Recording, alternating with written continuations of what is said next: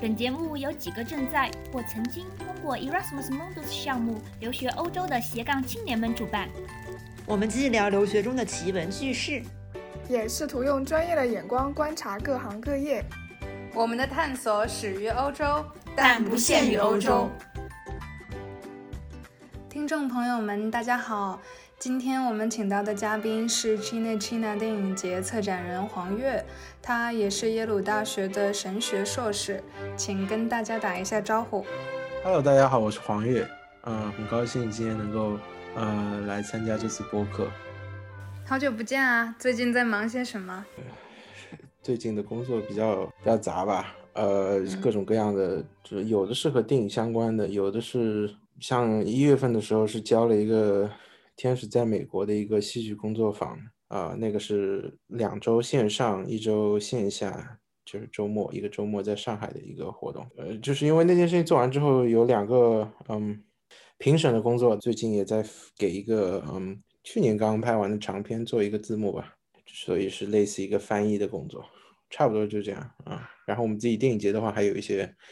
对我们自己电影节短片竞赛，因为也是从上个月就开始征片了，所以。呃，最近也是在做呃一些筹备工作吧，包括邀请评委啊之类的。也是因为疫情吧，我我们也没有什么太集中的事情需要做，主要都是一些常年的工作。对，像因为你是在 China China 做电影策展人，就是除了审片、策展这一类的工作，就是呃，针对疫情这一方面，线上跟线下最近有什么变化吗？就是线下，我们面 目前就是说是不存在的嘛。就是说，呃，我们纽约纽约的话，因为电影院也都没有开，然后，呃，像是百老汇的话，好像我记得是，嗯，六七月才能开吧。所以，呃，就是说，在美国的线下活动现在目前是，啊，至少在纽约是没有办法办的。像在芝加哥啊，他们可能在下个月可能会办一些。什么露天的那种汽车影院放映什么的，但是就是说，啊，是因为电影是一个在室内的，然后是一个封闭的空间，对吧？所以电影院的话是目前没有办法开放。对，所以所以就是说，我们线下目前在纽约是没有办法做。那国内的话，我们前段时间，包括从去年的去年下半年一直到今年的这个月呃一月初的时候，其实都在做一些国内，呃，就在国内的大概十几个。城市近二十个吧，近二十个城市做我们就是去年入围短片的巡展，那反响还算不错的，所以可能还有几个城市会再办吧，但这个就是所以线下的基本上就差不多结束了。嗯，线上的话，我的同事其实一直还在做，呃，每周或者说是每几周的一些定期的啊线上的活动吧，就像。呃，最近的话上线了一部是河濑直美的，就是今年日本的冲奥片，是叫啊晨曦将至。对，所以啊这些都是由我同事来负责的，然后我们就是协调来啊来帮忙宣传啊，嗯，虽然可能线上点播的人并没有那么多，但就是说，呃有有有一个人看算一个人吧，对吧？就是说我们就是保持一些嗯保持工作状态吧。对，所以这个月和下个月的，呃，要放映的影片其实也也也有大致的一些想法，所以，嗯，我们就是这是我们相当于是一个，嗯，变成一个常规的一个啊事情吧，就不是说我们要在，呃，集中在某某一个月或者两个月时间去做电影节，我们现在相当于就是说通过线上，就是说全年相当于都在做一些活动。那这个线上的情势，其实在疫情结束之后也是可以延续的哟。呃，我猜测，我猜测在美国是肯定会延续的，因为，呃，其实我是也是之前也有一篇，我是我忘记谁写的，是 New Yorker 上的吧，大概是，就有提到，就是说，呃，其实线上的一些放映，其实给了一些之前在，呃，至少在美国的影院没有机会的一些小片子。更大的曝光，就是因为线上的话，它就不分，就是说，因为之前是比方说纽约、洛杉矶，它在一些他们的艺术影院先放了之后，再拓展到其他的城市，对吧？现在是不管，现在你只要在纽约的城市可以点播，你基本上全美国都可以看，那就没有一个时间差，也没有一个，也也不存在一个就是说要先来后到什么。现在基本上就是很多城市呃自己当然是自己城市。自己城市就是自己所在城市的那些影院，他们同时可以和纽约、洛杉矶这些独立影院可以一起放。当然，就是自己的会员都通过自己熟悉的影院去点播这些影片嘛，对吧？所以，嗯，其实是一个互利的一个事情，就是说影院也可以，嗯，有一些收入，然后发行方也也有一一些稳定的收入，呃，因为更多人看了，理论上来说是要比。呃，线下更多人呃更多人看，还有一个就是因为，呃，你你线下的话，你就规定，比方说七点放一场，九点放一场，时间其实固定的。那线上的话，大家点播完之后，二呃一般是二十四小时或者四十八小时，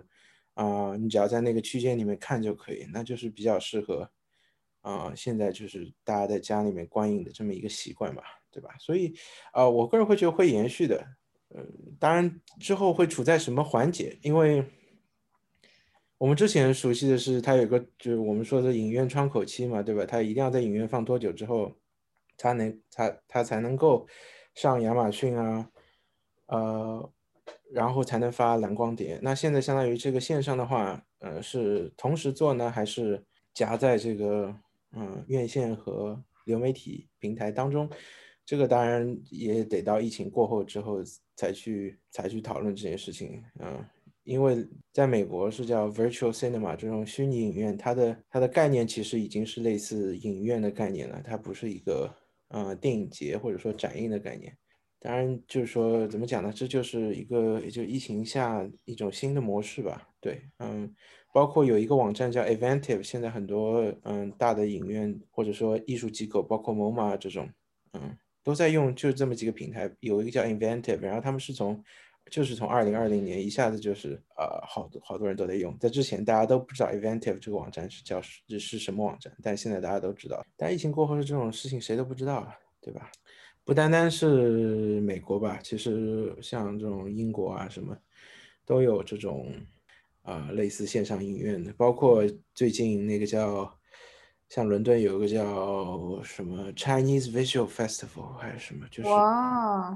也是一个华语的一个影像展吧，影像节或者说是，嗯，然后他们就是和那个叫 Festival Scope 这个网站，嗯，合作做了一个就是香港的一个部分啊，就是展映一些香港影片，也有一些很呃新浪潮的短片，就是呃之前可能啊不怎么能看到的一些作品吧，所以嗯。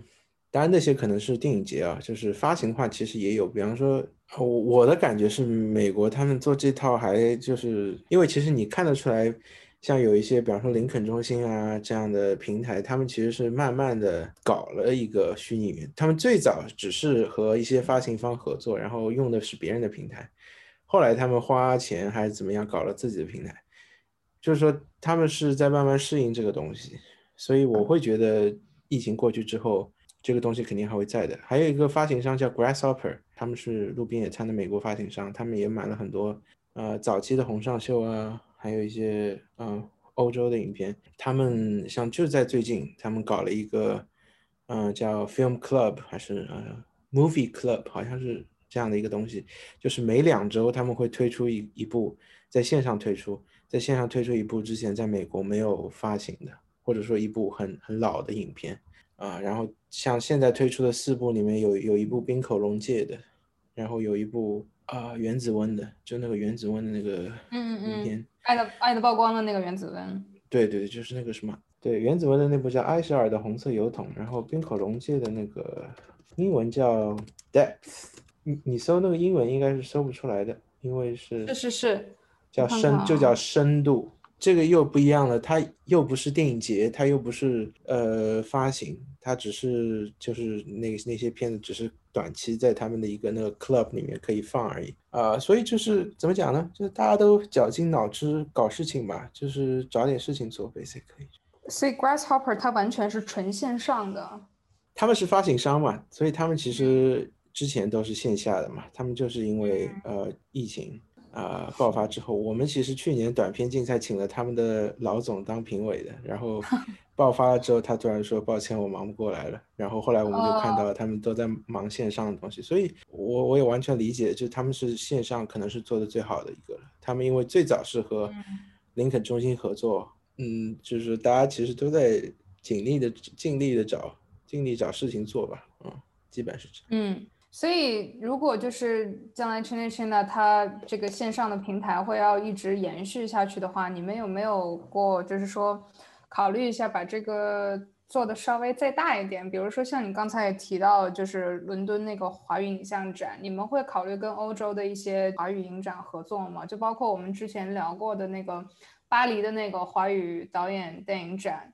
你们有没有过考虑，就是说跟他们合作拓宽一下？因为欧洲的线下其实还断断续续的还有哎。其实说到这个呢，嗯，呃，有好几种回答。呃，简单的回答就是，不是说我们不想做，是做这个东西很麻烦。一个就是本来发行商，我们从一个很技术上的角度来讲，就是。一部影片，它的海外发行可能在英国或者在欧洲，比方说《春江水暖》这个片子啊，它在国内是爱奇艺上线的，对吧？然后它在法国有法国的发行商，所以我们是不可能说我们要在法国放《春江水暖》，但不找他们法国发行商，对吧？是一定要通过他们法国发行商才能放《春江水暖》。那在美国的话是没有发行商的，所以我们要问的是他法国的。在法国的销售，但那个法国的销售是负责整一个海外的销售，他们是法国公司，是叫 Wild Bunch，但他们是不负责法国的院线的，right？所以就是说是一个很很复杂的情况，但春江水暖可能是最最复杂的了。那所以其实你们还是有机会可以可以寻求合作的嘛？但可能就是说片子但但那就是另外一个角度了，就是。人家在法国都已经有足够的人才，或者说，或者说有足够的资源也好，来自己做一个这个电影节，为什么要我们去呢？我这是我的角度啊，我的同事可能有不同的想法。当然，扩张的话，可能可能最早还是想在美国扩张嘛，而不是在欧洲扩张嘛。所以我没有考虑过发行的事情，这个肯定有考虑过的。当然，当然没有，目前没有合适的影片，嗯，来来做发行吧。就举个例子吧，合作一般是这样合作的，像我们去年的话是，对我们去年做电影节的时候，请了台湾那个导演叫杨立洲，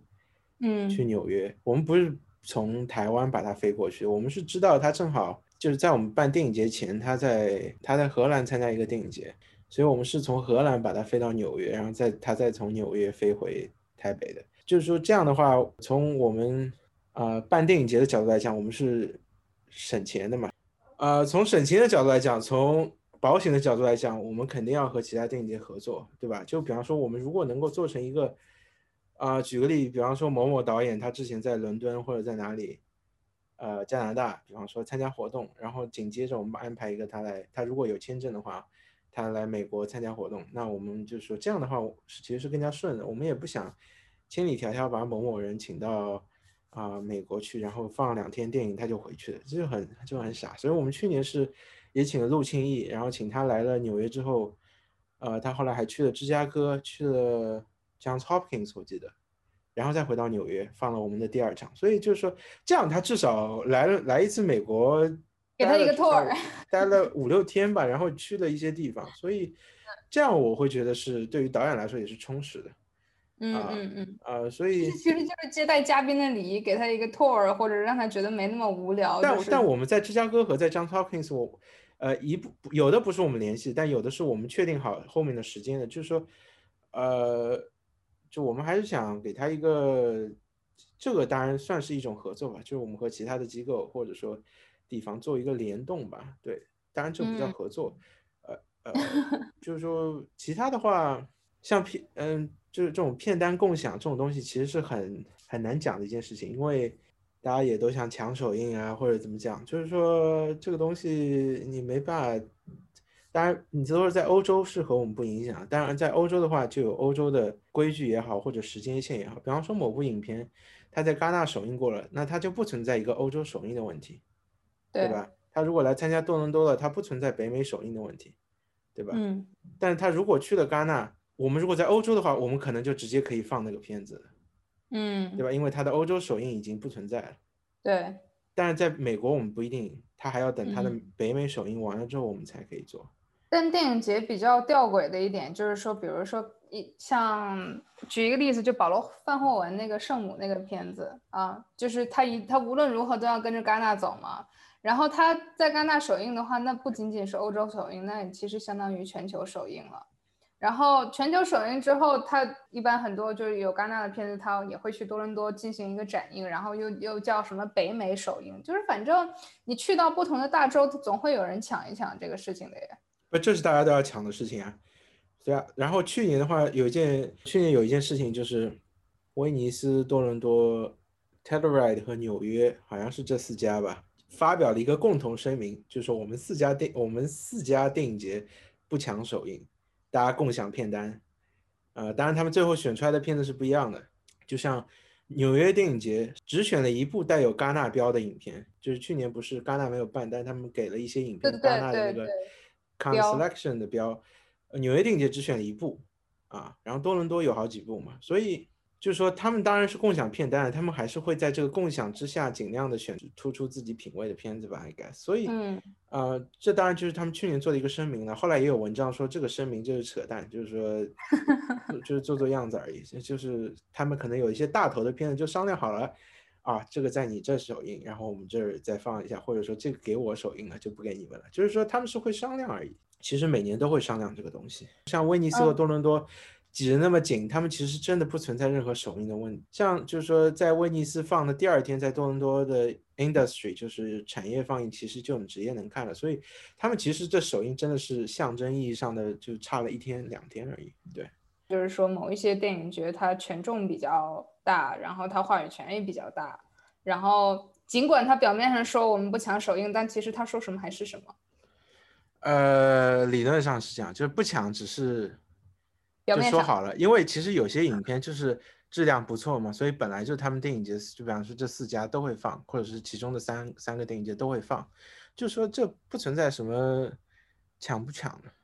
对他们本来的定位也不一样，所以呃能合作能合作更好嘛，对吧？他们就是当然有的影片很牛，就是四个电影节都放，那就证明这个电影是最最好的，对吧？就是说他可能他可能也是卖的比较好，对。我有一个问题蛮好奇的，上海跟釜山存在首映上的竞争问题吗？哦，这个我不知道，这个由我不是我，由不得我来回答这个问题。由不得你来回答。所有电影节和就所有的电影节之间都有都有抢电影的这个事情嘛？嗯，我觉得没有。呃，我只是听说过一个可能听上去比较业余的说法，就是说这个上海一般是接戛纳来的。釜山一般是接威尼斯来的，所以好像据说他们两个是不存在就是抢首映的竞争关系，因为上海上海放完了之后才是威尼斯。Right, right, right。这个当然是因为每个，我其实今天下午还在跟一个朋友讲这个事情，就是所有电影节它有自己的时间点嘛。对。因为我们电影节也有我们的时间点，然后我们也想卡在某些电影节的后面啊，或者说卡在某些电影节的前面。呃，因为这都涉及到选片啊，或者说包括美国的影评人也好，或者当地的观众还有没有精力，还有没有钱来看电影，这都是有关系的。比方在纽约电影节之后，很多留学生都已经没有钱在看电影了，就是 说实话就是这样。所以我们对，所以纽约电影节十月份我们不可能在，我们之前在十月底好像十月份试着办过一次。就是说，大家就没钱了，大家纽约电影节已经看累了，就是说，所以是会有这种，呃，是会有这种过。当然，我们只是说纽约之间，纽约这个当地里面，当地的一些这种这种，呃，前后关系，对吧？当然，嗯，当然就是说怎么讲呢？就是说电影节的先后，就时间点呀，什么都是有关系的。他们能拿到什么样的片子，对吧？所以。而且很多也是选片人的品味嘛，对吧？就是上海的喜欢什么片子就选什么片子呗，嗯，有的时候选的好，有的时候选的不好，对吧？这个这都这都是每个电影节自己负责，就包括像我选的片子，有的好，有的不好，有的只是我个人喜欢，对吧？就是嗯，会争取一下，但有的时候就放不了，啊，对，有的时候会觉得啊，我们选的这个片子，但要。但最后一张票都没有卖出去，那 那我们当然不会放了，对吧？就是，嗯，毕竟我们是小电影节，我我对吧？从我的角度来讲，我不像某些电影节，你像上海电影节。啊，有些电影是也不是说空着场子吧，但是可能上座率只有百分之十。比方说一些小国家的电影，它它又是小国家的电影，它又在一个很偏的电影院，那上座率本来就不高嘛，对吧？那上海不怕的呀，上海反正就是和这些电影节合作，他他不怕亏本嘛，嗯。但我们不可能，我们放一场都希望是，嗯，七八成满嘛，至少。对我我没记错的话，你们之前是不是办过那个娄烨影展来着？是你们办的还是纽约电影节办的？是我们办的。对，那个就很成功啊，我记得。还好吧，还好吧，嗯，不能说。你别谦虚，你别谦虚啊。那个是那个时候，就是我我当时还没有对电影节产生兴趣，然后我都看到好多关于那个的信息。你你怎么来衡量成功呢？但问题是，就是说来看的人很多。或者说，在美国引起的反响，让大家更加喜欢娄烨吗？但我觉得我没有做到第二点。啊，哎呀，你你刚才说你不会拓宽到欧洲，可是你刚才也主要聊的就是法国，有没有想要？就现在英国也脱欧了吗？那如果是考虑在英国呢，在伦敦呢？伦敦有伦敦自己的那么多院校的老师啊、学生啊，为什么轮不到我们来做啊？啊，所以就你你的你的就是市场还依然就是说集中在美国，然后或者说国内，就是而且啊，说实话，呃，国与地区之间的关系是很影响到哪里会做什么电影节的，所以所以英国，呃，和香港的关系就比较好，you know，然后美美国就和台湾的关系比较好，所以 you know，呃，所以。I know，所以 OK OK，所以很多很多美国的那些机构啊，就是台湾的他们的一些文化的那些机构，在美国的，他们就支持各地做一些免费的放映啊，就在去年也做放了很多，在波士顿啊，在西海岸那些地方也都有做，就是都是免费的，免费的放映，放映一些台湾的老片。所以，对啊，就是要看就是嗯地区与地区之间的关系，对。哦，那听起来太复杂了。我在看你就是新片场给你做的这篇文字采访啊，这是什么时候的采访？那很早很早以前了啊，我那个时候都在胡说八道。一九年六月就还好啊，两年前一年半以前。嗯，还好吧。那个时候都在胡说八道。也没有胡说八道，就是呃，哎，对，就是说到这一点，就是它里面有一个问题是说，China China 团队许多都是各大电影专业的，但是我们我知道你也不是嘛。就是，，Yeah，，所以呢？我记得好，我记得好像 Frank 他是哥大的。Frank 是 NYU 的，不要说他是哥大，他会火的。Frank 他是学音乐的。Frank 不是学音乐，Frank 就是学电影的。哦。他就是电影研究的，对，嗯，我们我们的创始人是哥大的。哦。对，是是也是电影研究的，对，所以。那主要他们都是在纽约的，对我只是因为经常去纽约看电影，所以，嗯，呃，所以被被迫上岗。但这个真的很奇妙，吃那吃那两个的选片人主要就是你和 Frank，是不是？呃，理论上是的，但就对啊，呃，你你觉得有什么奇妙的吗？就是你你是学宗教学的，你是完全没有。学过电影理论或者说电影研究的？呃，其实是学过的，但就是说不是那种专业 专业的。我上过课了，但就是……嗯嗯嗯，OK OK OK。呃，在在耶鲁也好，在耶鲁主要是啊，上了一些，其实上过一些，一二三四，上了四门研究生的，其实是各种各样的。对，有一节课是全理论的，就是讲啊，那个 workshop 挺装逼的，就是英文名特别装逼，叫呃 genealogy of screen，就讲屏幕这个概念的。呃，根源，对，很像福，很像福柯的那种，就是说，你追寻它的根源。所以，嗯，那节课，呃，对于我这种跨学科的人来说，很很简单嘛，因为我只要说一个我自己学科里面装逼的东西，就可以吓到别人。呃，对。那那你看，除了你呃，就是上的这些跟电影有关的这些课程啊，就是因为你的你的专业毕竟是宗教与文学硕士，就是这。这个宗教与文学有没有在你现在的工作这方面帮到你什么？你的审美、你的你的鉴赏能力，或者说就是它对你有怎样的影响？我我这样讲吧，就是我不会说对我的审美有什么太大的影响。我觉得是一个整体上的一些呃思维上的吧。就是说我举个例子啊，就是说啊、宗教和文学它本来就是两个，在大多数的学校是两个不相关的专业嘛，对吧？然后我那个专嗯业相当于是把这两个呃东西混在一起。那我那个专业其实我我我其实翻译过来叫宗教和文学，其实只是我的那个 track。呃，我那个大专业的名字叫 Religion and the Arts，就是说它是嗯和就是宗教和文学、艺术还有音乐啊、这三类，就是有这么三个 track。我是 Religion and Literature 啊、哦但总体是叫 Religion and the Arts，是复数嘛。所以，但我其实我所有的课都有一部分课是单单的就是和文学相关。那我所有的课其实我音乐不懂，所以没有上过那种圣乐课，但是。呃，我我像我们神像神学院其实也有宗教和电影这样的课，像我之前有一节课很有趣，它就是 Passion of Christ，啊、嗯耶稣受难，就一整节课全是讲耶稣受难的啊、然后是从圣经开始讲圣经里面怎么写耶稣受难的，然后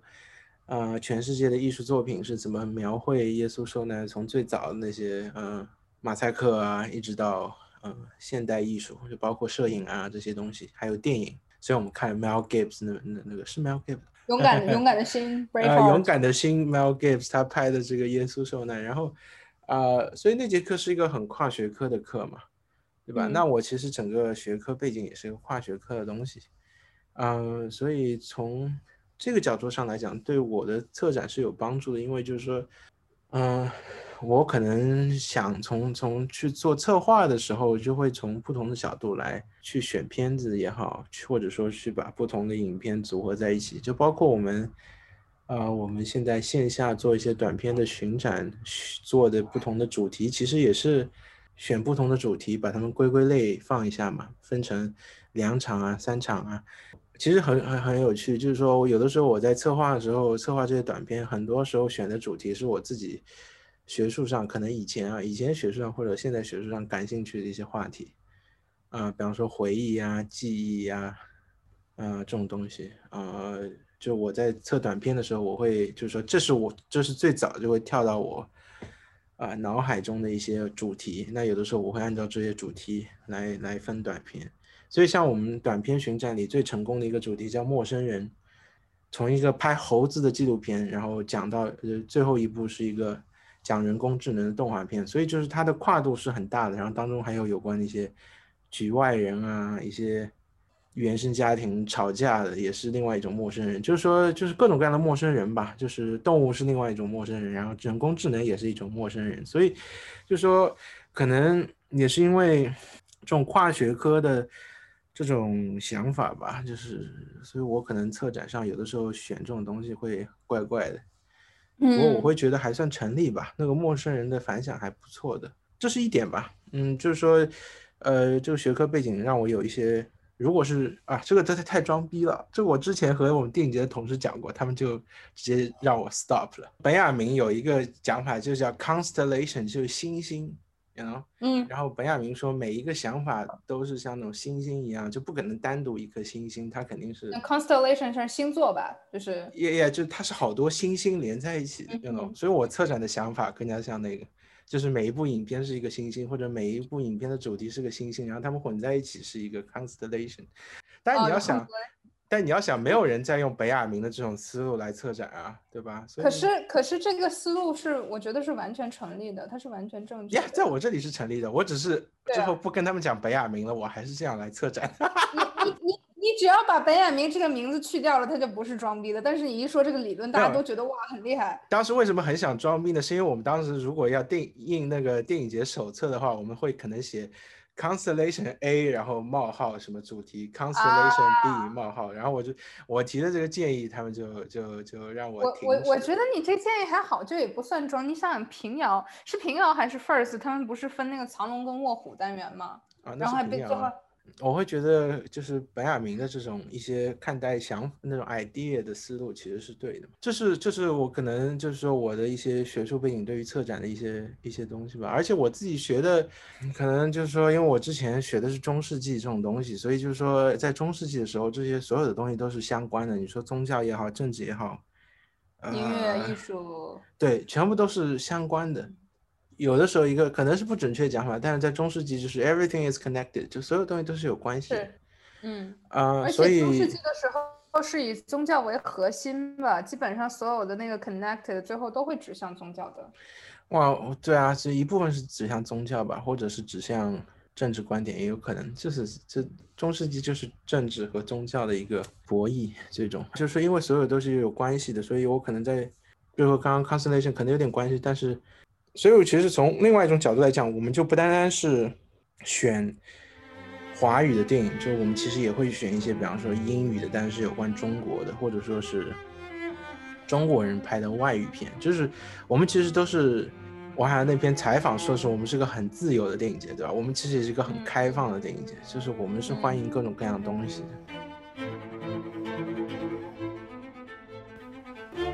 本次采访分上下两期，下期我们将分享有关人文学科教育的内容，敬请期待。